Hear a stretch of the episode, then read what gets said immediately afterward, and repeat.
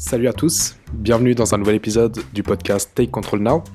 Je m'appelle Tony Dias et pour vivre en pleine conscience, je pars à la rencontre des personnes aux vies diverses et variées. Aujourd'hui, j'ai la chance de pouvoir vous présenter un épisode avec euh, Jean-François Tuberossi, JF, ou bien peut-être que vous connaissez sous un autre nom, Magico.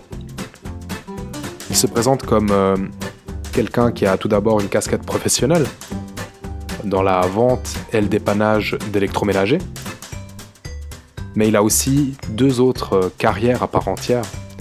Tout d'abord euh, le foot, dans lequel il est tombé depuis tout petit, passionné de foot et joueur pendant de longues années avant de, de passer dans le domaine du bénévolat et du coup euh, d'être euh, responsable technique pour un grand club euh, de la région. À côté de ça, il a une troisième casquette. Il est artiste, il est magicien. Ça fait plus de 20 ans qu'il anime des tours de magie, des soirées, qui fait des tours de cartes, qui manipule un peu. Et du coup, il a une vie passionnante avec ses trois casquettes. Pendant l'épisode, euh, vous allez avoir l'occasion de l'entendre parler de ses trois casquettes, de comment il a commencé le foot, qu'est-ce que ça lui a apporté, jusqu'où il en est arrivé. Euh, pareil pour euh, sa vie professionnelle, par où il est passé, quelles ont été les étapes importantes de sa vie professionnelle, qu'est-ce que ça lui a apporté, pourquoi il a toujours voulu garder un, métier que beaucoup considèrent comme un vrai métier et non pas comme euh, beaucoup de gens pensent que l'artistique n'est pas un vrai métier.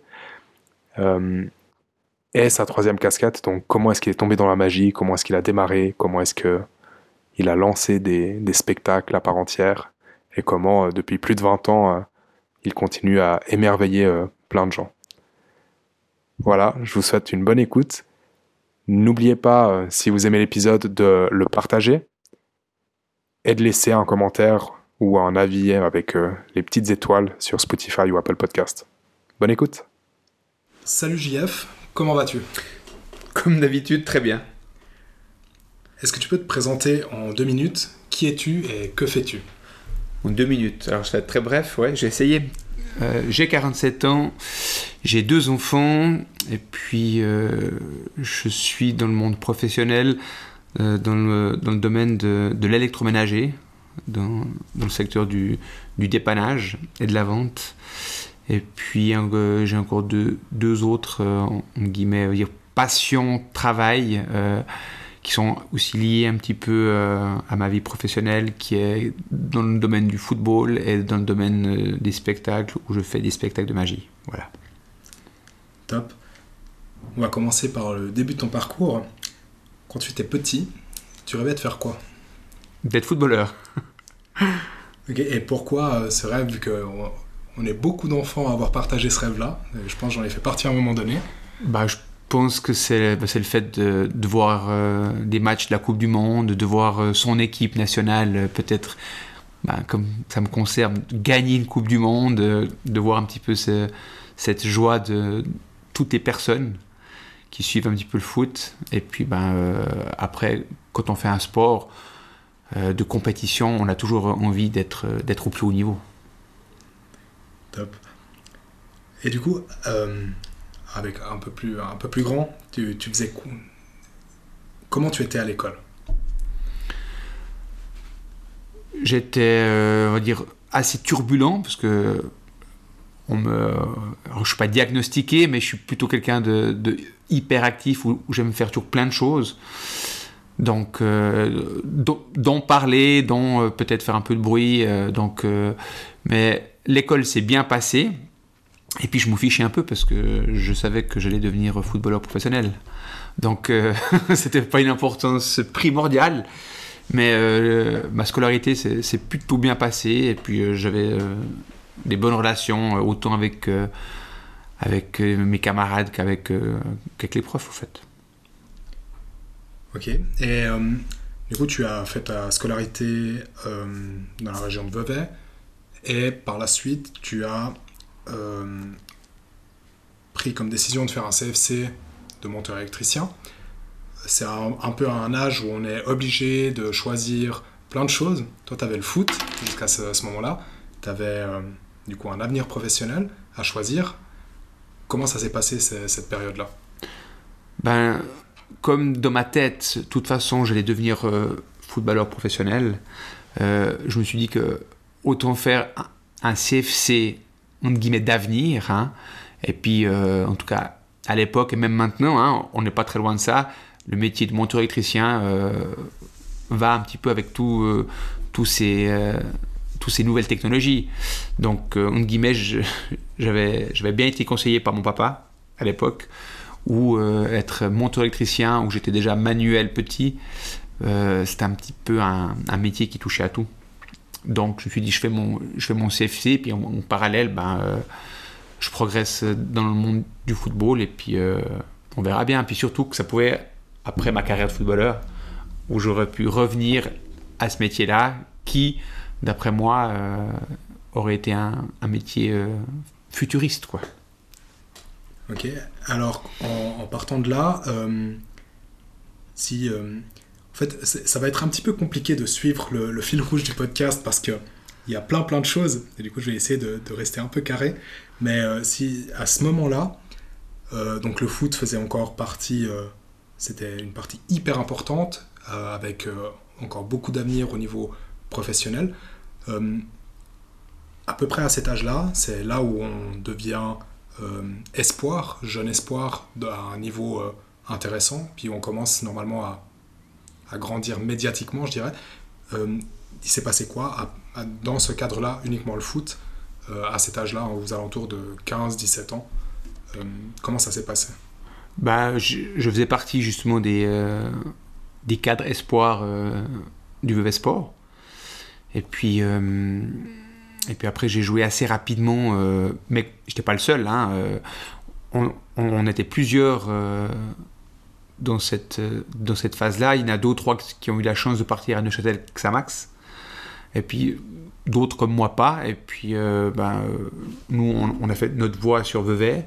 Et puis les deux, trois autres sur, sur Neuchâtel. Et en fin de compte, autant ceux de Neuchâtel que nous, ben, à la fin, on s'est tous retrouvés ici en première ligue à Vevey. Ok, je vais essayer d'avancer un petit peu puisque j'ai envie d'arriver à un point. Donc, à ce moment-là, tu joues au VV Sport, tu euh, as ton CFC de monteur électricien. Alors que je, suis- je suis en cours, puisque c'est entre 90 et 94 que j'ai fait mon apprentissage. Et puis c'est- aussi dans ces années-là où euh, je sors de junior et je commence à jouer en première ligue. Donc euh, je, je suis là, je suis en plein dedans. D'accord. Et du coup, on ramène la, la troisième activité. C'est à peu près à ce moment-là aussi où tu euh, te passionnes par la magie. Exactement, mon premier spectacle, on va dire public, euh, petit spectacle, en tout cas, euh, était en 92. Euh, donc j'ai commencé euh, 3 ou 4 ans avant. Donc évidemment que là, on, on est en plein dedans, mais alors là, je ne sais pas du tout que, que la magie va prendre une importance aussi grande dans ma vie. Et du coup, on arrive à un premier point où il y a plusieurs choses qui se rassemblent. C'est un voyage que tu décides de faire euh, après ton CFC. Donc, tu as fait un petit peu d'expérience professionnelle après le CFC. Tu continues le foot. Tu as la magie qui, dé- Ouais. qui démarre. Et tu décides de partir. Euh, six mois, si je ne me trompe pas, Oui. en Australie. Euh, c'est quoi les raisons de ce voyage? Pourquoi? Et comment ça s'est passé? Ben, après l'apprentissage, ben, j'ai travaillé encore une ou deux années euh, en tant que monteur électricien. Euh, ça fait, ça fait 20-21 ans où je vois qu'au foot, euh, ben, c'est pas les attentes dont j'espérais. Euh, je joue en guillemets qu'en première ligue et où tout était encore possible, mais voilà. Euh, j'ai mon meilleur pote euh, qui a un peu le même parcours que moi, et puis on se dit, ben, avant peut-être de, commencer un job, on va dire, fidèle ou quelque chose de plus sérieux, eh ben, après l'apprentissage, profitons de faire un, un voyage. Et puis les deux, on a été attirés par ce pays-là et on a décidé de partir à deux. Quoi. Top. Et du coup, c'est une première grande aventure que tu, que tu vas vivre là-bas où tu as. Enfin, tu, on en a un peu discuté en off et tu m'as dit que ça a été quelque chose d'hyper formateur pour toi, pour toute la suite. que ce soit au niveau professionnel qu'au niveau des spectacles. comment se sont déroulés ces six mois en fait en Australie? Tu, Vous avez fait quoi pendant ces six mois et comment vous avez décidé de revenir?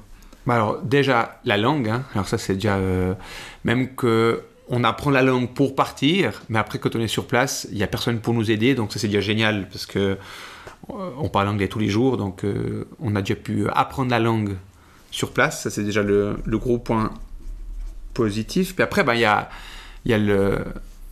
Comment dire Il y a l'apprentissage de la vie, parce qu'on est tout seul, il n'y a pas nos parents là derrière. Euh, un petit exemple, on, doit acheter une voiture. On n'a personne qui est là pour nous conseiller. On doit se débrouiller, on doit acheter une voiture. Après, il faut des plaques. On n'est on jamais allé dans un, dans un endroit pour obtenir des plaques de circulation. Donc, tout ce qu'on n'a jamais fait encore euh, dans notre pays, on, a dû le faire ailleurs.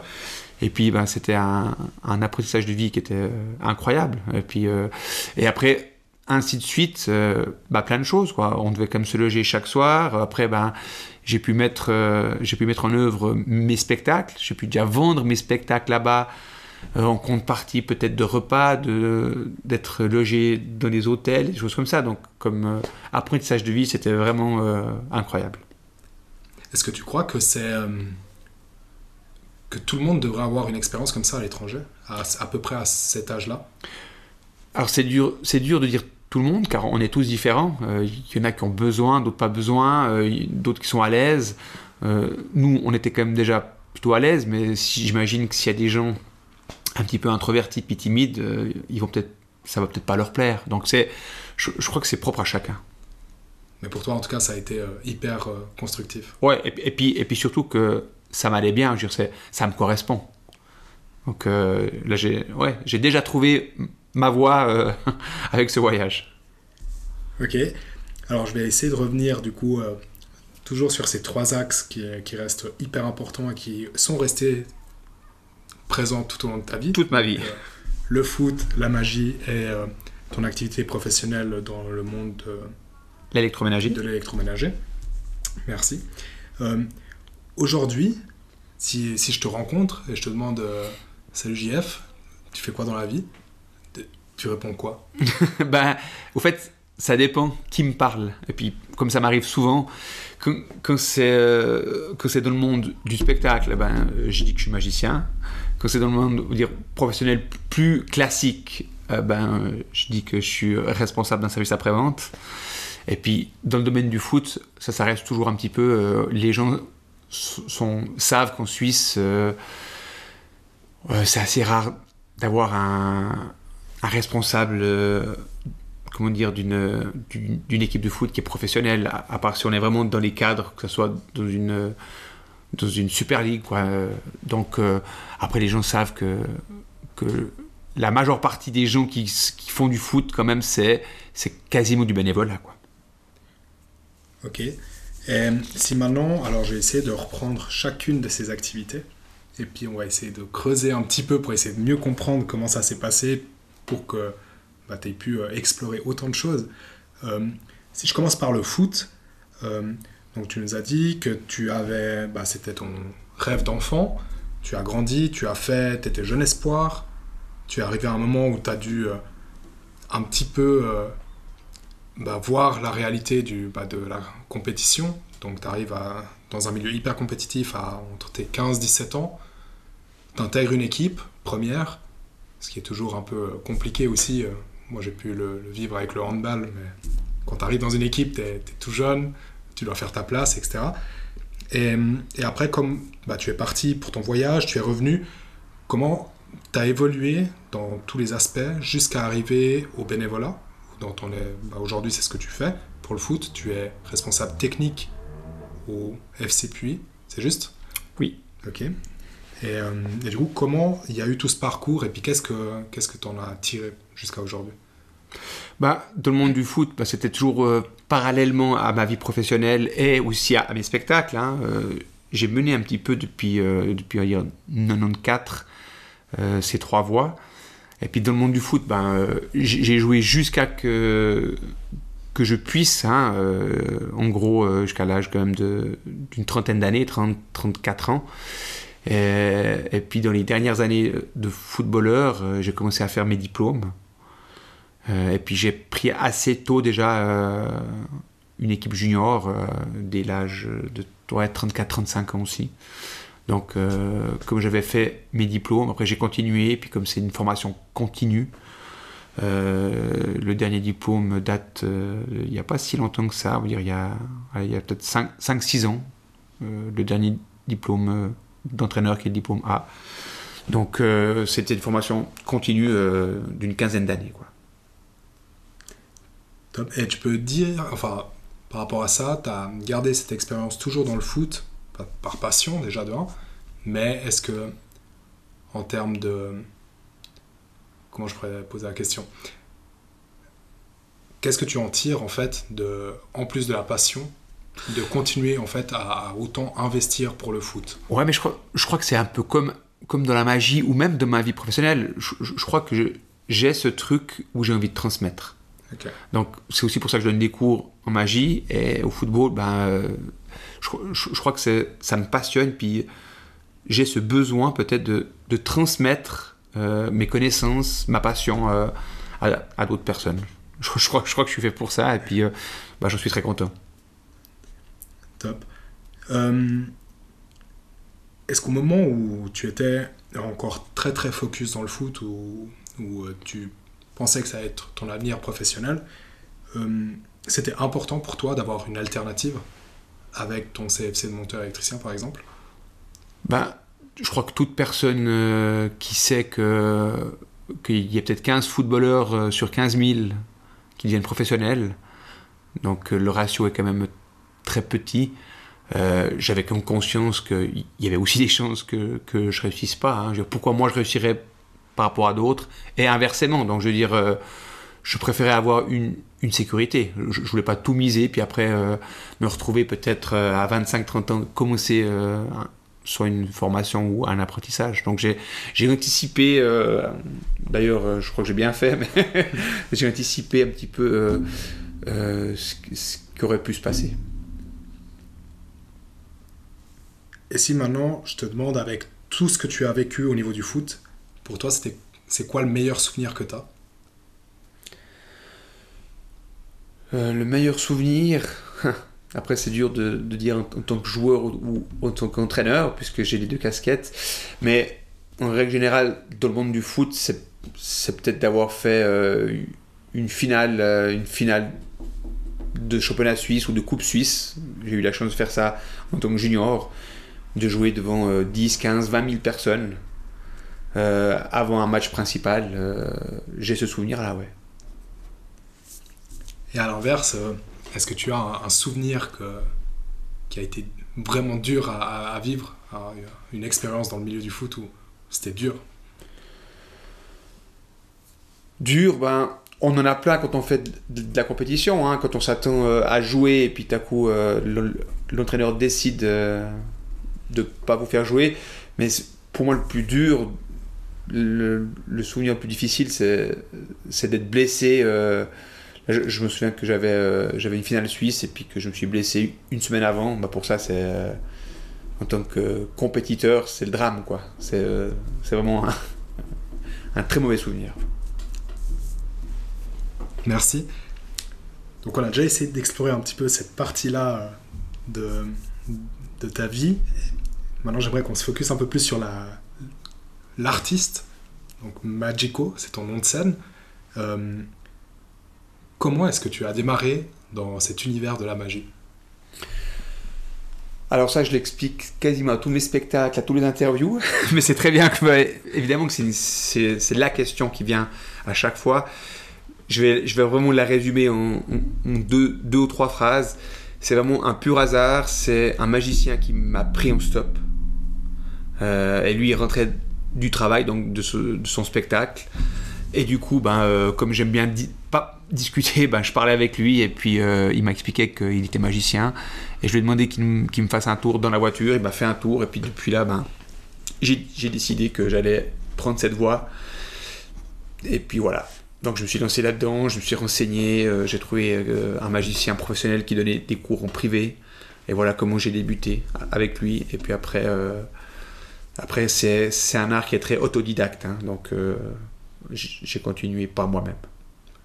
Et quand tu dis euh, j'ai décidé de prendre cette voie, est-ce que c'était déjà clair que tu avais envie d'en faire quelque chose comme une activité principale ou secondaire, ou est-ce que tu avais déjà un but précis Non, alors j'avais été tellement émerveillé, j'ai dit je veux faire ça, mais, peut-être déjà à la base, rien que pour épater ses copains. Euh, et puis, euh, comme j'aime tellement le contact, bah, c'était une corde de plus que j'avais pour pouvoir euh, épater peut-être des gens, quoi. Et là, je vais te poser un peu aussi les mêmes questions. ta meilleure expérience au niveau de la magie Je sais que tu en as deux qui te tiennent particulièrement à cœur. Ouais, ben, une en tout cas, c'est mon dernier spectacle public, euh, un grand spectacle public, hein, où j'étais aux têtes de Vevey en 2013 pour fêter mes, mes 20 ans de carrière. Ça, c'est vraiment. Euh, bah, évidemment que ça, restera gravé parce que c'était une sorte de spectacle anniversaire où mes meilleurs amis artistes faisaient partie aussi du spectacle que j'ai pu inclure à l'intérieur. Et aussi mes enfants ont participé en tant qu'acteur, donc que j'ai aussi pu les mettre euh, dans le scénario. Donc ça, c'était vraiment, euh, pour moi, c'est ouais, la référence. Merci. Et euh, je sais que tu en as une, une, autre qui est ton... Je pense que pour tout artiste, ou en tout cas dans le milieu de la magie, moi-même qui ne suis pas du tout de ce milieu, bah, il y a un endroit. oui, oui, c'est vrai que, que, j'ai eu la chance de pouvoir me produire à Las Vegas pour un spectacle de magie. C'est vrai que c'est euh, euh, c'est un peu le rêve de, tous les magiciens. Alors là, c'était dans, un, une circonstance un peu particulière parce que c'était pas euh, un spectacle public comme les grands magiciens, mais c'était une, une, entreprise horlogère suisse qui a fait un séminaire à Las Vegas et qui m'a engagé pour un spectacle quand même à Las Vegas dans un grand hôtel avec plein de monde. Donc c'était euh, ça, c'est vrai que ça c'était une grosse fierté euh, point de vue euh, point de vue spectacle.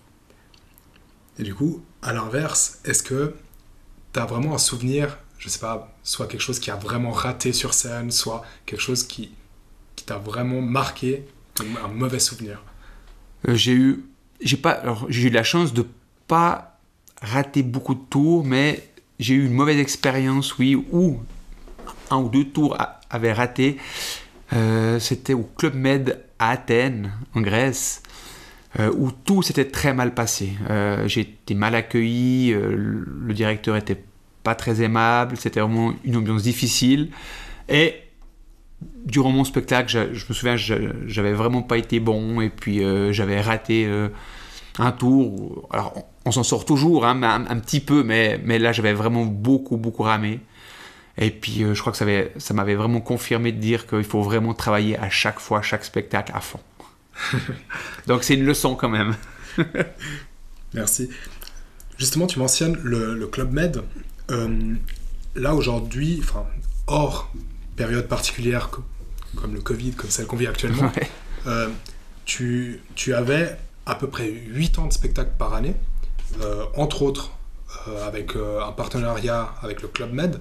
Comment est-ce que, euh, justement, ça a démarré et comment est-ce qu'après ça t'es arrivé jusqu'à avoir 8 ans de spectacle par an bah, ça a démarré, euh, je faisais, euh, je faisais des vacances en famille au Club Med à, Djerba. Et puis, on avait rencontré des Suisses qui étaient là, qui savaient que j'étais déjà magicien. Alors, du coup, ils m'ont demandé de faire un ou deux tours. J'ai pris un jeu de cartes, j'ai fait des tours. Et il y avait le chef du village qui était là, qui a, qui a vu ça, puis qui m'a dit Mais si jamais nous, on a un département qui s'appelle euh, le Club Med Artistes, où on engage toujours des, magiciens euh, de temps en temps. Donc tu pourrais envoyer ton dossier à telle adresse, chose que j'ai faite, puis j'ai été contacté assez rapidement. Et, euh, depuis, donc c'est depuis 2003 maintenant, ça, ça, va faire 20 ans bientôt, que, que je suis le magicien officiel du Club Med, où je peux partir 2, 3, 4, 5 fois par année selon les, disponibilités qu'il y a. Et puis on a cet échange de spectacles et vacances pour le Club Med. Parfait. Est-ce que, à un moment donné, avec euh, toute cette expérience que tu avais au sein de la, magie, avec euh, l'ampleur que ça commençait à prendre, est-ce que tu tu t'es dit que tu voulais peut-être euh, en faire ton unique activité? Non, jamais. Alors ça, ça, c'était bien décidé, parce que j'avais déjà ré- réfléchi à ça, même si financièrement ça aurait pu le faire, mais après c'est comme toute chose, hein. l'être humain, il, se lasse de tout. Et puis, je voulais pas rentrer dans cette routine où j'avais des, des amis qui étaient magiciens professionnels. Et la différence, c'est que euh, quand on est professionnel, alors oui, on a plus de temps peut-être pour répéter, pour, euh, pour affiner certains tours, mais surtout, on a besoin d'argent pour vivre. Et puis ça veut dire qu'on doit toquer aux portes pour être engagé. Et ça, c'était une chose que j'avais pas envie de faire. Euh, je, voulais profiter un petit peu que, euh, que les gens viennent me demander un spectacle ou une animation et pas moi devoir euh, après courir. Exemple, si j'avais vraiment besoin d'argent pour faire, bah, pour nourrir mes enfants ou, ou autres, de devoir moi toquer aux portes parce que j'ai pas assez de travail. Alors, et puis aussi parce que je voulais que hum, je trouvais que ça avait un équilibre parfait pour moi. Vraiment, surtout que si j'aimais peut-être pas mon, autre profession, peut-être que je me serais peut-être posé la question, mais j'ai eu la chance que j'ai toujours aimé ce que je faisais euh, dans la partie professionnelle, on va dire classique, que je voyais pas, euh, ouais, je, je voyais pas euh, le, ce que ça pouvait m'apporter en plus de faire que ça. Donc comme je me levais le matin puis que j'aimais mon job, euh, la magie m'a jamais empêché de faire mon job correctement. Euh, donc euh, pour moi c'était l'équilibre parfait. Du coup, je te propose qu'on passe à, à la partie professionnelle plus classique. Donc, tu démarres avec un CFC de monteur électricien que tu termines en 94. Tu m'as déjà expliqué pourquoi, donc par rapport Mhm. aux, aux opportunités futures. Et puis, tu aimais beaucoup ce qui était déjà manuel. D'ailleurs, ce qu'on retrouve beaucoup en magie, vu que je. Alors, j'ai un petit peu regardé ce que tu proposais dans tes tours. Il y a plein de choses, mais il y a aussi souvent beaucoup de cartes.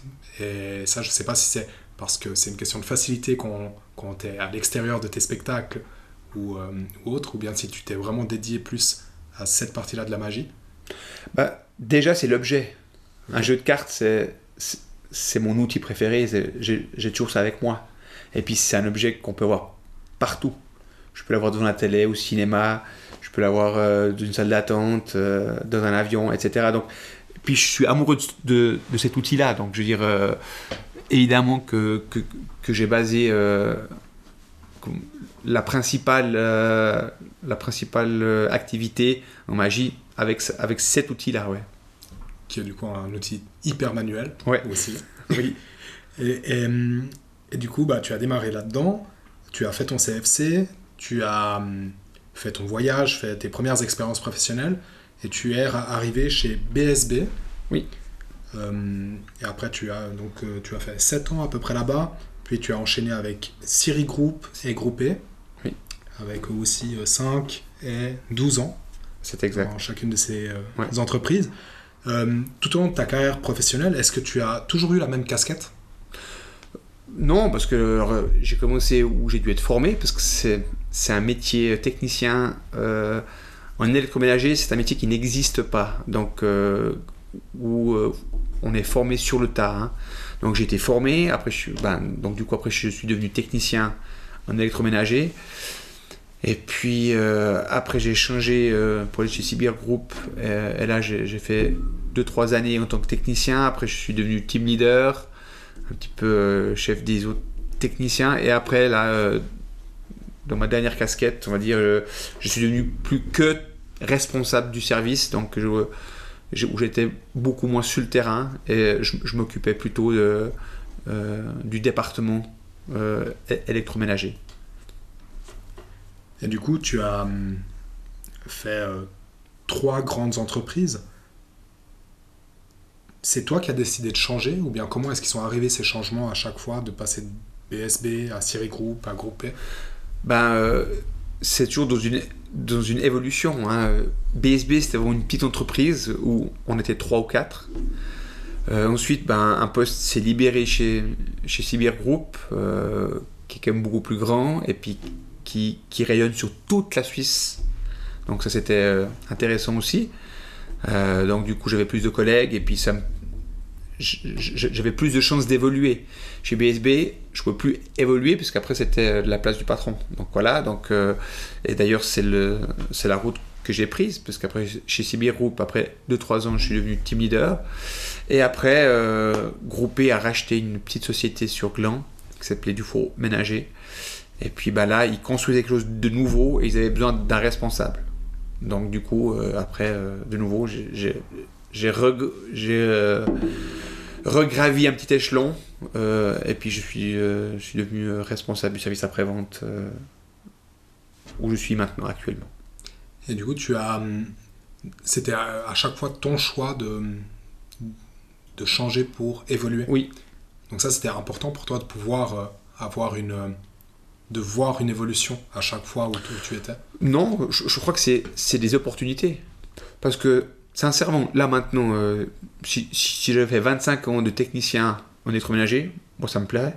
Ben, j'aime la technique, j'aime le manuel, j'aime le contact. Euh, Dans ce métier-là, il y a, tout ça. Et puis moi, moi ça m'allait bien. hein. Je veux dire, euh, j'étais technicien, euh, je faisais mon job, après j'avais le foot, j'avais la magie. Donc, je, justement, j'avais cet équilibre qui, qui fonctionnait vraiment à, à merveille. Donc j'aurais pas eu besoin, euh, j'ai pas besoin de cette gratitude-là, de, cette reconnaissance, en fin de compte. Ça fait plusieurs fois que tu mentionnes euh, l'équilibre. Justement, moi, c'est quelque chose qui, m'impressionne chez toi, c'est le fait d'avoir pu euh, mener de front autant de, choses. Et surtout de comment tu as, géré cet équilibre au niveau même juste temps. Comment est-ce qu'on s'organise dans tout ça? Euh, là, si je résume, tu as toujours travaillé à 100%, c'est juste? Oui. Voilà, donc tu, tu travailles à 100%, tu fais en moyenne 8 ans de spectacle de magie par, par an, hors Covid, euh, depuis plus de 15 ans. Et tu es responsable technique d'un club de foot avec un mouvement junior où il- qui compte un peu plus de 500 juniors, je crois. Comment est-ce que ça se passe au quotidien? Une semaine type ou une journée type dans la vie de, de JF, ça se passe comment? Bien. Bien Je crois que le secret, le secret, alors j'ai, mais c'est de la chance à nouveau, mais le secret c'est, mes heures de sommeil aussi, parce que comme je dors très peu et j'ai besoin de très peu d'heures de sommeil, ben on, on gagne du temps, puis le temps dans une journée, ben, c'est, ben, c'est important. Le rythme que, ben, que j'avais chez, euh, ben, par exemple, euh, actuellement en tant que responsable du service, alors comme je peux aller très tôt euh, au travail, généralement euh, à 6 heures je suis déjà au bureau.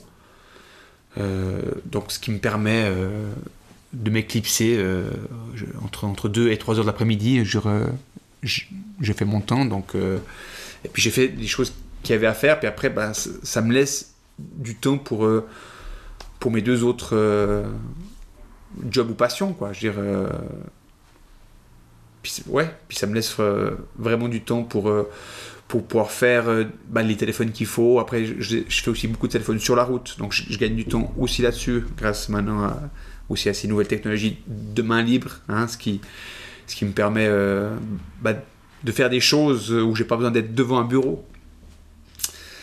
Et puis, et, puis, la, et puis la magie, en, règle générale, maintenant, surtout après euh, 20 ans de pratique, c'est plus tous les week-ends. Euh, et puis après, c'est vraiment de penser à, certains effets que, que j'ai envie de faire. Donc ça, ça, je peux le faire n'im- n'importe quand, hein, pendant que je roule ou bien euh, euh, quand j'ai un peu de temps libre.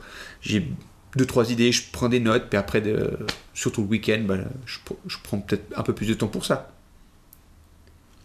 Et du coup, au niveau pro, comment est-ce que tu as réussi à, à jongler avec tout ça? Parce que là, tu dis que actuellement tu es responsable et que du coup tu peux euh, assez facilement gérer ton temps, arriver très tôt, partir très tôt, parce que bah, aujourd'hui l'organisation te permet de faire ça.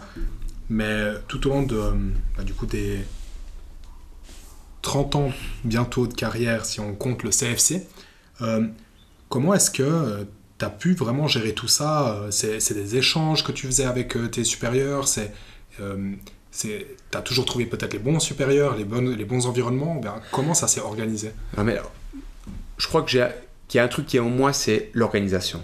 Ça, je l'ai. Je l'ai. Et puis, alors, euh, j'ai eu la chance, oui, d'avoir euh, un, premier patron BSB euh, qui était fan de magie et puis qui savait ce que je faisais, puis qui m'a même sponsorisé, puis qui était derrière moi. Donc évidemment que ça aide. Mais même avant ça, même avant que j'ai eu une, une entente aussi bonne, on est technicien. Peut-être que tout le monde commence à 8 heures. Ben moi, je, commençais déjà à 7 heures. Donc c'est aussi une heure de gagner. C'est, ça revient sur toujours le même principe. C'est comment s'organiser. Et j'ai eu la chance de pouvoir m'organiser comme je voulais et de faire peut-être ce métier ben, qui correspond. Hein, euh, euh, quand vous devez faire 8 clients par jour, ben, le, but, c'est que ces clients soient contents et qu'ils soient dépannés. Ben, que j'arrive à 7h ou à 8h ou à 9h, ça change pas le problème. Je veux dire, c'est- les clients sont faits, euh, le travail est, est fait correctement. Donc ça me permettait aussi peut-être de commencer plus tôt et justement de finir un peu plus tôt. Et puis euh, de nouveau, ça me laisse du temps pour, euh, pour ma passion, pour mes loisirs et, et des choses comme ça. Donc ça ça a jamais trop été un problème Non. d'organisation en interne? Non, non. Ok. En off, tu me parlais, tu as utilisé un mot qui, qui m'a fait sourire. Tu m'as dit que euh, au long de, de ta carrière, tu avais eu du culot à certains moments qui t'ont permis de peut-être aller plus vite euh, ou de ou d'avoir des opportunités que tu n'aurais pas eues.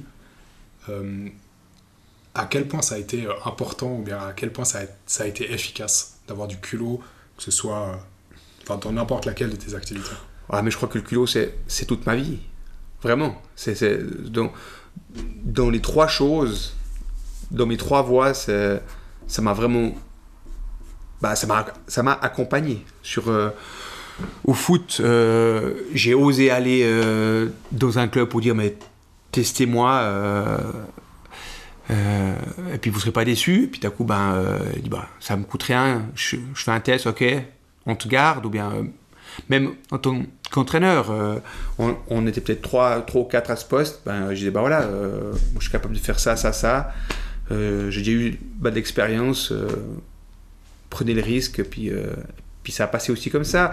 Même pour la magie, hein, j'étais peut-être moins bon que un, un ou deux amis à moi, mais j'ai osé peut-être louer une salle, prendre le risque, prendre un risque financier, et puis tout à coup, bah, ça a fonctionné. Donc je veux dire, c'est vraiment...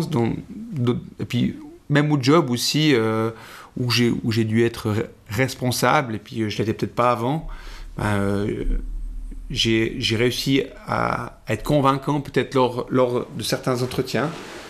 Et puis, euh, et puis j'ai- osé, quoi, en fait. Puis je crois que ça correspond vraiment à ma personnalité. Et puis que bah, grâce à ça, c'est ce qui a construit un petit peu mes trois voies d'aujourd'hui. Et du coup, aujourd'hui, est-ce que tu arrives à, à sortir un, un des plus gros coups que tu as pu faire euh, grâce au culot, qui, qui a été plus euh, impactant que les autres? Bah, je pense au, au tout premier, euh, en, en 94, euh, je fais mon premier spectacle de magie, où ça faisait peut-être à peine, allez, 3 ans, peut-être que je faisais, euh, je faisais de la magie. Ouais, 3-4 ans. Et puis j'arrive à convaincre le directeur euh, du casino euh, de Montreux de, faire un spectacle de magie, mais sans rien montrer. On lui montre un, tour de carte, et puis le spectacle que je propose, bah, c'est, pas un tour de carte. Alors j'arrive à le convaincre pour dire mais oui, on va vous remplir la salle, faites-vous aucun souci. Et puis euh, d'un coup, euh, on signe le contrat, et puis euh, dans deux mois, j'ai un spectacle et j'ai pas, mais j'ai aucun matériel. Et pour faire un spectacle sur scène, ben, avec un jeu de cartes, c'est pas possible. Donc voilà, là, j'ai deux mois pour pré- préparer un, spectacle où on aurait dû attendre, on avait misé sur 200 personnes. Et bah, du coup, ben, voilà, j'ai dû trouver une danseuse, un chorégraphe, un gars qui fait le son, la lumière. Voilà, j'ai eu deux mois pour créer un spectacle. Alors je dis, dis pas que c'est le meilleur des spectacles, hein, mais c'était un spectacle et, du coup, euh, on a réussi à faire 500 entrées. Donc euh, deux fois et demi euh, ce qu'il espérait.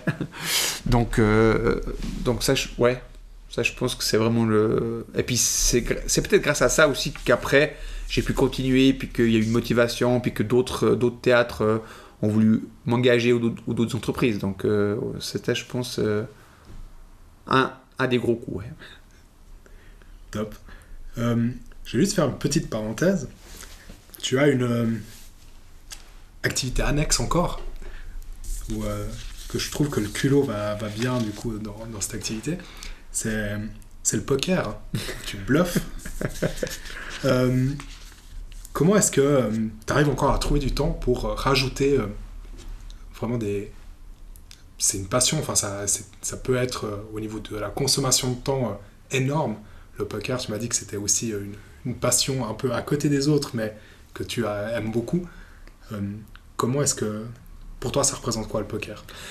Alors, maintenant, ça s'est beaucoup calmé. Mais du coup, euh, j'ai beaucoup joué entre. Euh, ben, quand c'est devenu ici en Suisse la mode, ça veut dire en 2007, 2000, entre 2007 et puis, euh, puis 2015, j'ai vraiment beaucoup, beaucoup, beaucoup, beaucoup joué. Et là, ce qui m'a permis bah, de faire ça, vu l'agenda que j'avais, j'ai eu la chance ou la malchance de, me divorcer et du coup j'étais célibataire et euh, j'avais du temps entre guillemets ben euh, et puis ce temps-là ben euh, j'ai pu l'utiliser pour faire du poker beaucoup de poker parce que c'est c'est un jeu bah, qui me passionne qui est très intelligent qui est, est passionnant et puis là, alors maintenant, évidemment que j'ai plus le temps, parce que là, je jouais presque tous les jours avant, hein, donc je dire, et là maintenant, entre guillemets, où je suis recasé aussi en couple.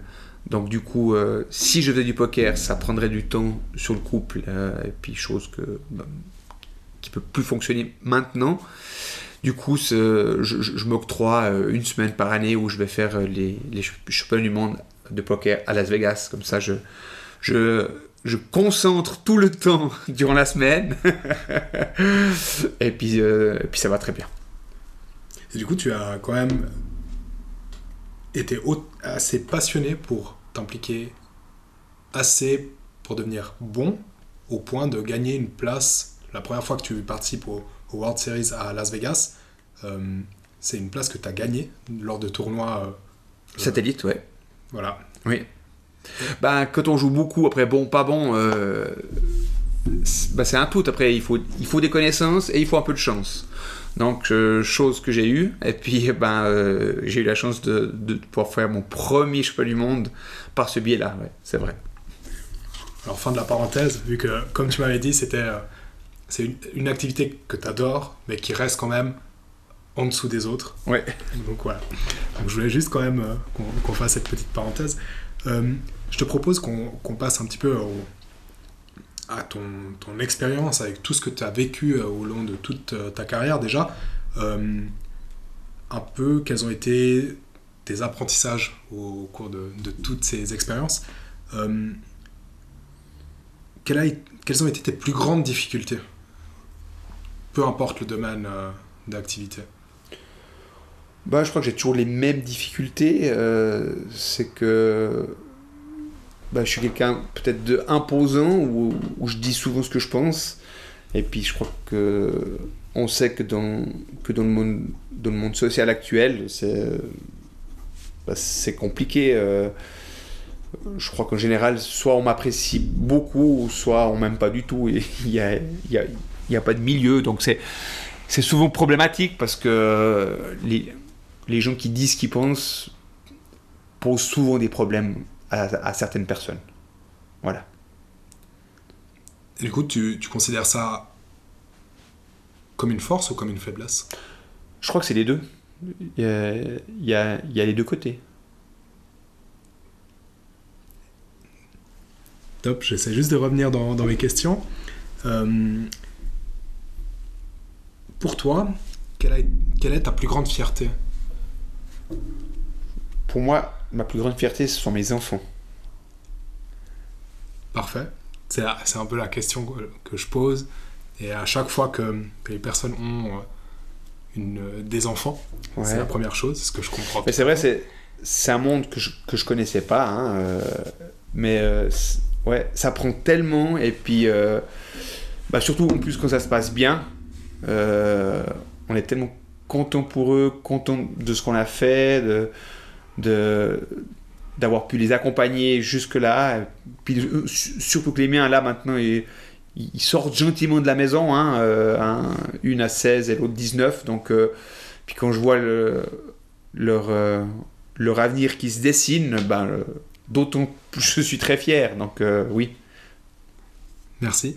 Et si on essaye juste de prendre dans tes activités professionnelles, est-ce que tu as eu un, ou plusieurs événements qui ont été très marquants euh, et dont tu es particulièrement fier? Ouais, question difficile, mais bah, professionnellement, je, peux, être fier euh, d'être responsable d'un département, de, pouvoir, euh, d'avoir pu construire et recruter une dizaine de personnes euh, guillemets, qu'un simple CFC de monteur électricien, voyez, euh, sans faire d'études. Euh, donc ça, c'est une, une, petite fierté, on va dire. Euh, dans le domaine de la magie, j'ai quand même fait des spectacles à guichet fermé dans des grandes salles comme le théâtre de Vevey où il y a quand même 750 places, ou le théâtre de Beau-Sobre. Donc ça, c'en est une. Puis dans le foot, euh, avec du recul, dire bah, j'ai quand même joué en première ligue, euh, qui était à l'époque la troisième division euh, suisse. Ouais, c'est, mais nous, c'est des, petites fiertés, c'est, pas non plus des, des gros trucs. Hein, il y en a qui ont fait beaucoup plus, mais c'est si, si, je devais dire une par, par passion, par, par job, ben c'est, c'est un peu celle-là. Merci. Est-ce qu'aujourd'hui, tu es épanoui? Oui. Oui. Est-ce que tu penses que cet équilibre que, auquel tu te réfères depuis plusieurs fois, là, euh, c'est lui qui te permet cet épanouissement? Oui, mais j'ai ouais, oui, mais j'ai vraiment eu la chance que tout au long de mon parcours et, depuis, depuis gamin, hein, depuis gamin, j'ai toujours fait ce que j'aimais. Euh, et puis euh, justement cet équilibre-là m'a euh, m'a suivi ou fait tout au long euh, de mon apprentissage de vie. Est-ce que pour toi, c'est la définition que tu pourrais donner du bonheur? Oui. Le fait d'avoir un équilibre parfait comme ça bah, je, Ouais, je j'ai pas trop de points faibles. Alors, on a tous des points faibles, évidemment, hein, mais dans, la vie courante, sincèrement, euh, et, je me pose des fois des questions aussi. Je me dis, mais qu'est-ce que je pourrais avoir de plus? Alors, évidemment, l'être humain, c'est toujours l'argent. Là, on pourrait toujours avoir plus d'argent. Mais au-delà de ça, euh, j'ai vraiment une vie qui, euh, qui est franchement top depuis. Euh, j'ai vraiment eu de la chance et j'espère que ça va continuer. Merci. Tout au long de ton parcours, à quel point ton entourage il a été important pour toi? Tes proches ou les gens proches de toi? Ben, je vais, je vais réutiliser un, mot, mais c'est l'équilibre de nouveau. Hein. C'est, euh, j'ai toujours été soutenu, euh, mais comme, comme on l'est presque tous, par, par les amis proches. Quoi. Je, euh, s'appellent des amis, c'est, justement pour ça. Donc, je veux dire, les amis vous aident, vous aident à faire des choix, euh, à, donner leur avis, euh, à, vous accompagner si, si vous avez besoin d'eux. Donc, euh, donc oui, oui j'ai encore eu de la chance d'être bien entouré là-dedans. Et si tu pouvais donner un conseil à ton toi-même lorsque tu avais 20 ans, tu lui dirais quoi? Ose. Vraiment le mot oser. Il faut oser. Parce que il y a tellement de choses. Et puis, tellement de gens qui, qui n'osent pas, mais de, nouveau, hein, euh, peut-être c'est pas leur caractère, leur personnalité, mais on prend le risque de recevoir juste un non. Et puis je pense que moi le message c'est ça, il faut, oser quoi. Je on peut être, euh, on peut être que surpris en bien, donc euh, il faut y aller. Tu crois que c'est c'est un problème dans la, majorité des gens aujourd'hui dans la société dans laquelle on vit de ne pas assez oser Oui, mais, mais déjà, à l'époque, je veux. Je, pense même que maintenant, avec cette nouvelle génération, je pense qu'ils ils- ils osent beaucoup plus que nous, à l'époque. Si, si, si je compare, parce que j'ai l'impression que maintenant, ils, se rendent même plus compte que, ah ouais, je pense que pour eux, c'est plus inné, c'est plus naturel. Nous, euh, ben, je, prends juste un exemple sc- sc- scolaire. Nous, on avait un tel respect des professeurs ou bien du directeur qu'on n'aurait même pas eu l'idée d'aller contre eux. Là maintenant, quand on discute avec euh, des amis qui sont professeurs ou enseignants, ben il y, a tout le temps des gens qui vont contre eux. Donc euh, il y a une différence de génération quand même. Donc, mais oser. Et du coup, à l'inverse, dans 10 ans, JF, il fera quoi et il sera où? Dans 10 ans, normalement, je serai plus euh, en Suisse. J'ai un, j'ai un projet où j'aimerais euh, j'aimerais voyager. J'aimerais voyager pour le moment où on a encore la santé et je ne veux pas attendre ma retraite. Donc j'aimerais plutôt profiter de, visiter euh, des nouveaux pays, des nouvelles cultures, euh, connaître des nouvelles personnes. Donc euh, j'espère que, d'ici d'ici allez 7-8 ans, avec mon ami, on puisse, on puisse partir et puis visiter un petit peu des nouveaux horizons. Du coup, ça, c'est le, ça serait plutôt de façon nomade, donc de voyager à plein d'endroits ou de, ou de rester fixe à un endroit? Plutôt nomade. Ok. On n'a pas le temps d'être fixe. Il y a tellement de choses à faire. Faut, faut que je puisse encore euh, faire plein de choses euh, avant que peut-être que je puisse plus euh, marcher correctement ou, que la santé en prenne un coup.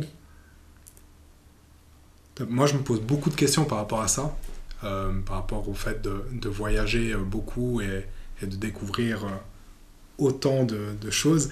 Euh, comment est-ce que tu prépares un projet aussi grand? Ben, faut prendre du temps et puis il faut, euh, il faut avoir des, objectifs. Moi, l'objectif, par exemple, c'est bah, c'est de visiter plusieurs pays dans un continent, puis après de passer de l'un à l'autre. Et puis euh, là, j'ai fait un melting pot un petit peu de comment préparer ça. Ben, déjà, si, comme je peux faire tous les clubs med au monde, donc je peux déjà profiter de, de voir y a plein de continents, plein de pays par rapport à ça. Puis après, on a toujours des connaissances aussi dans, dans le monde entier. Donc profiter aussi de, de ces points-là. Et puis après, ben, le reste, ça sera les, euh, justement les, les découvertes. Je crois que ce qui me passionne, c'est. c'est euh, pourquoi j'ai envie de faire ça, c'est pour dire voilà, je sais pas ce que je fais demain. Demain, on va visiter peut-être un autre pays, un autre village, mais, on, mais je sais pas. Et pas de pouvoir planifier tout comme les vacances. On les planifie un an à, à l'avance pour pouvoir faire ça. Bah là, c'est de dire voilà, bah là, on reste le temps qu'on a envie. Et puis, ben, quand on, a- on veut faire autre chose, ben, on décide on va où et on se pose la question. Top. Joli projet en tout cas. On arrive sur les questions euh, finales un petit peu. Euh, Est-ce que tu as euh, des mentors ou des personnes qui, qui, ont été inspirantes pour toi, que tu connais ou, non, que tu, que ne connais pas mais que tu admires un peu de loin? Alors, on va dire dans le monde professionnel classique, pas trop, non. Comme comme je, me suis fait un peu seul dans ce métier, non, mais dans, les deux autres, oui.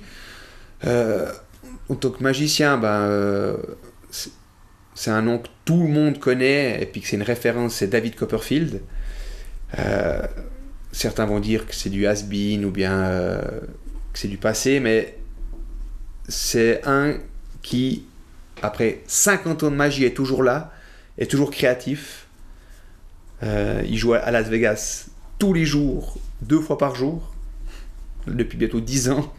Donc, je veux dire, c'est, c'est, vraiment une référence parce qu'il a toujours plein d'idées et il est très méticuleux dans son travail.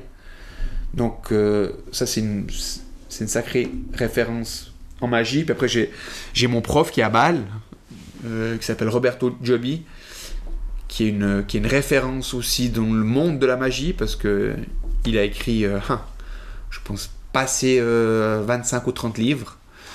Euh, et euh, deux ou trois fois par année, euh, je, monte à Bâle pour, euh, pour le rencontrer, pour parler de magie, pour faire, euh, pour faire des tours. Bien, si j'ai besoin peut-être d'aide pour créer un tour, euh, je lui en parle. Et puis, euh, c'est euh, ouais, un petit peu les, les deux références que j'ai.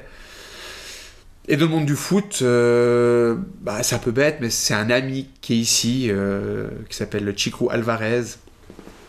Et lui euh, est, dans le monde du foot. Et puis, euh, c'est vraiment quelqu'un de très droit et très méticuleux, euh, qui m'a accompagné aussi un petit peu dans, ma carrière d'entraîneur, où lui avait fait déjà tous les diplômes avant moi, et puis chaque fois que j'ai des questions ou bien où j'ai des idées pour créer des entraînements et autres, il, a toujours été là, et puis il, il a un cran d'avance sur tout le monde, donc c'est génial d'avoir une personne comme ça qui est aussi proche de vous. Est-ce que tu as un, livre particulier que tu recommandes facilement? Alors, je lis pas beaucoup. euh, je lis beaucoup de livres de magie, donc ça, je, ça, peux pas vous le. euh, comment dire, je peux pas le. euh, le conseiller parce que ça sera plus technique. Sinon, dans les livres que j'ai lus actuellement, je lis un livre ben, que j'aime bien, euh, qui est sur euh, c'est une biographie. J'ai- J'aime bien les biographies, et ça, c'est la, biographie sur Michael J. Fox. Sur. Euh, sauf erreur, le titre du livre, c'est un, un avenir futur. Où il parle de tout ce qu'il a, vécu dernièrement avec sa maladie de Parkinson, et puis sa tumeur euh, sur la moelle épinière, et puis. euh, c'était très intéressant de voir à quel point, euh, justement, on a vraiment une, une vie belle et d'autres euh, ont beaucoup moins de chance que nous. Est-ce qu'au niveau des films, tu as aussi une référence euh, particulière? Alors, euh, oui, euh, je pense notamment euh, au Grand Bleu.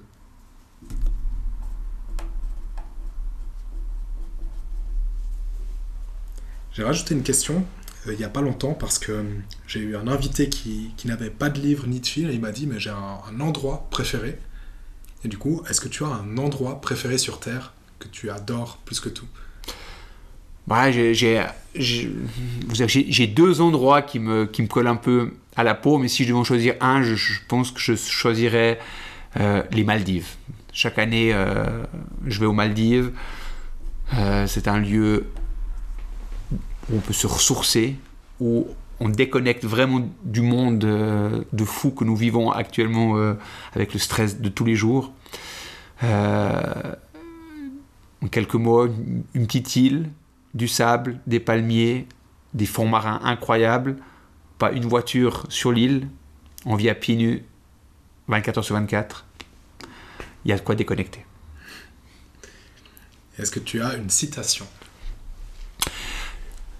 À froid comme ça, une que j'aime bien, euh, oui. euh, et, et je trouve qu'elle me, qu'elle me, qu'elle me correspond bien. Une journée sans rire est une journée perdue. Une citation de Charlie Chaplin. Alors je la connais très bien parce que je la sors souvent. Mais c'est vrai, elle- elle est tellement. Ouais, bah, elle me correspond surtout. Je, je confirme. Mais oui, elle est, elle est très très bien.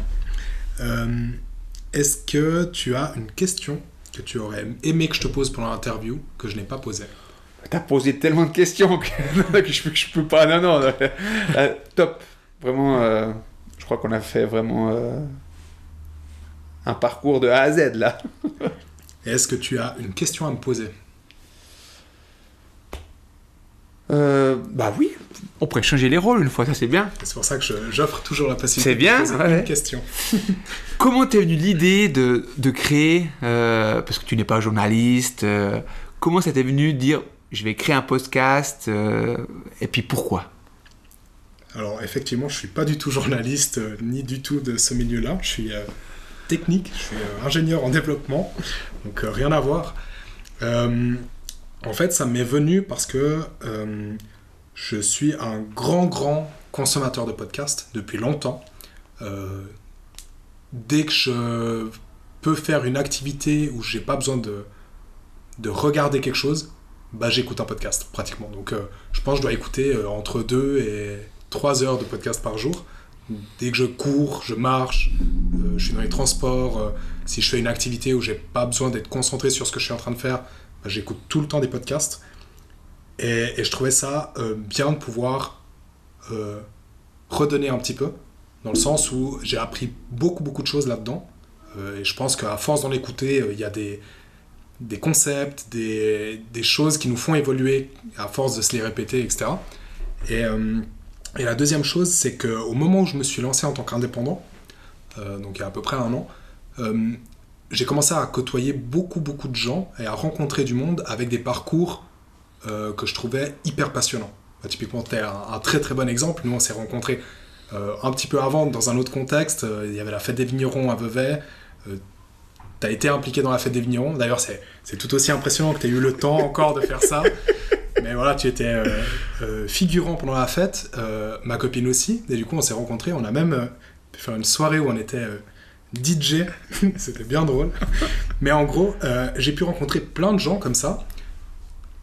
Pas du tout connus pour certains, euh, dans ce qu'ils faisaient ou dans ce qu'ils ont fait. Et, et plus j'échangeais avec ces gens-là, et plus j'essayais de creuser, et plus je voyais qu'en fait, ils avaient eu une vie ou des choix de vie hyper inspirants.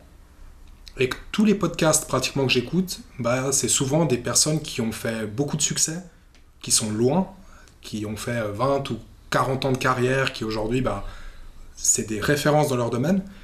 Et je trouvais qu'il manquait un peu euh, juste le fait d'avoir un panel d'expériences entre les personnes qui se lancent ou les personnes qui, qui font des choix à un certain moment donné et aussi les personnes très très euh, pointues dans leur sujet. Et en gros, c'était juste avoir un panel de gens à tout niveau, à toute expérience, quand tu te lances, quand ça fait quelques années, quand euh, ça fait quelques années que tu as fait un changement de, même pas juste au niveau professionnel, mais juste de vivre en pleine conscience que ce que tu fais au quotidien, bah, tu es euh, heureux avec ça ou tu es conscient de ce que tu es en train de faire. Juste de se poser la question et de pouvoir, euh, du coup, euh, se dire oui, j'ai bien choisi, donc je continue à faire ce que je suis en train de faire, ou bien non, ce que je fais ne me plaît pas à 100%, est-ce que je peux faire d'autres choses ou des choix pour changer? Typiquement, c'est pour ça que moi j'ai quitté mon ancienne entreprise, parce que à ce moment-là, ça ne me convenait plus. Et tous les six mois à peu près, je faisais un bilan. Ok, est-ce que je suis content, je suis pas content, je suis heureux, je suis pas heureux? Et du coup, j'essayais de prendre conscience en fait du fait que j'étais heureux ou pas. Et dès le moment où ce n'était plus le cas, bah, euh, bah j'ai dû euh, prendre des décisions pour changer. Et euh, typiquement pour moi, bah, ça a été aussi avec d'autres opportunités, bah, de me lancer en tant qu'indépendant. Et en fait, tous ces, toutes ces expériences un peu qui se sont passées au même moment, je me suis dit, bah, ça serait intéressant de pouvoir aller rencontrer quelqu'un. Et puis, faut pas mentir, genre j'ai le privilège, par exemple, de te voler une, une heure de ton temps, alors que tu as un agenda hyper chargé. Mais comme à plein de monde, je peux voler une heure du temps pour poser mes questions, pour euh, des fois couper le micro, poser des questions aussi euh, sur d'autres euh, domaines. Typiquement, si c'est des activités professionnelles, poser mes questions, mes problématiques que je vis aujourd'hui, bah, je peux les poser à des gens qui les ont déjà vécues. Et du coup, essayer d'avancer un peu plus vite, parce que je peux essayer de tirer l'expérience. Du coup, ça, c'est la partie un peu euh, égoïste de, du podcast, de se dire, euh, moi, j'ai envie de, pouvoir euh, arriver vers quelqu'un, pouvoir lui poser toutes mes questions. Alors que si tu la rencontres hors podcast, bah, tu vas jamais lui poser autant de questions. On n'aurait jamais passé euh, une heure de temps à creuser autant s'il n'y avait pas l'excuse du podcast, je dirais. Donc voilà un peu euh, les raisons. Merci. Euh, une des dernières questions, est-ce que tu... Qui aimerais-tu que j'interviewe dans ce podcast? Ben, euh, faut qu'on reste dans la région du coup, puisque Alors je te propose de m'en donner deux. Un, un dans la région, et, vu que tu m'as posé la question, euh, si, si tu avais le droit de me dire euh, quelqu'un d'inaccessible un peu ah, Une personne inaccessible à qui ça me ferait plaisir de pouvoir, euh, pouvoir discuter, ça serait par exemple pour moi un gars qui est mystérieux, puis que passer une soirée avec ça me ferait plaisir, ce serait Jean-Jacques Goldman. Ok. Parce que c'est toute mon enfance, et puis. Euh, ouais, il est tellement mystérieux, trop humble comme personnage avec ce qu'il a fait, c'est trop bizarre. Donc il y aurait des tas de questions à, lui poser.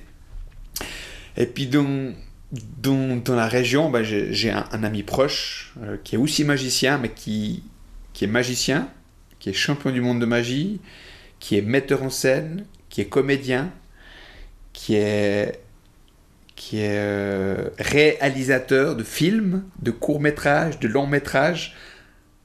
Ça fait un bon concurrent qui est hyperactif comme moi. Hein ah oui, oui, je vois. et qui fait toutes ces choses, et qui est marié, et qui a deux enfants. Donc, et qui, bah, je pense qu'avec tout ce que j'ai dit, j'imagine que tu peux savoir peut-être qui c'est, mais il s'agit de Pierrick Tantoret. Merci.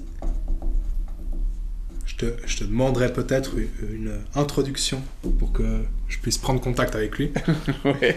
Et euh, une dernière question. Est-ce que tu as un, un message pardon, à faire passer qui est important pour toi Si le monde entier pouvait t'écouter aujourd'hui, maintenant? Bah, c'est pour résumer un petit peu notre interview. Moi, il y a, y, y a, un mot, il y, y a, un verbe qui me vient, c'est oser, vraiment. Merci. Et du coup, si on veut te contacter ou si on veut échanger avec toi, on passe par où? Bah, Vous pouvez euh, aller sur, euh, sur mon site, me faire un petit message et puis euh, e magico.ch. Je mettrai le lien dans les notes de l'épisode. Je te remercie, c'était super cool. Avec plaisir. Et puis euh, à tout bientôt. Merci. Voilà, l'épisode est déjà fini. Comme d'habitude, c'était passionnant d'échanger avec l'invité. JF, euh, c'était, euh, c'était trop bien, on a beaucoup rigolé, c'était bien cool. On a enregistré l'épisode au Coworking The Work Hub à Vevey. Et si vous avez aimé, n'hésitez pas de partager l'épisode autour de vous. À bientôt